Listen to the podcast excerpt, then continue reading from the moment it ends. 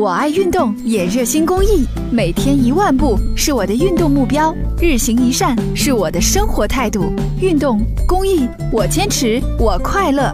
公益题材，乐善人生。早上九点半，记者来到花园路刘庄村门口，看到报管处位于路中间的位置，现场有不少环卫工人正拿着扫把清理积水。花园路主干道上的积水已经基本退去，但是地下涌出的水夹杂着不少淤泥，因此附近的道路变得有些泥泞，行走起来非常的不便。三点多，这个来扫地的都开始慢着，开始水小，这越包越大，越包这水越大，最后这水要慢着，给这田都平了。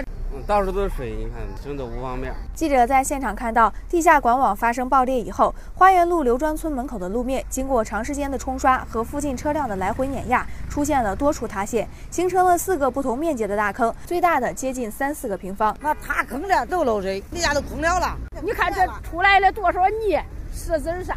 路冲坏了了。据郑州供水公司管网维修队抢修负责人吕正辉介绍说，经初步判断，发生爆管的是自来水公司的供水主管道。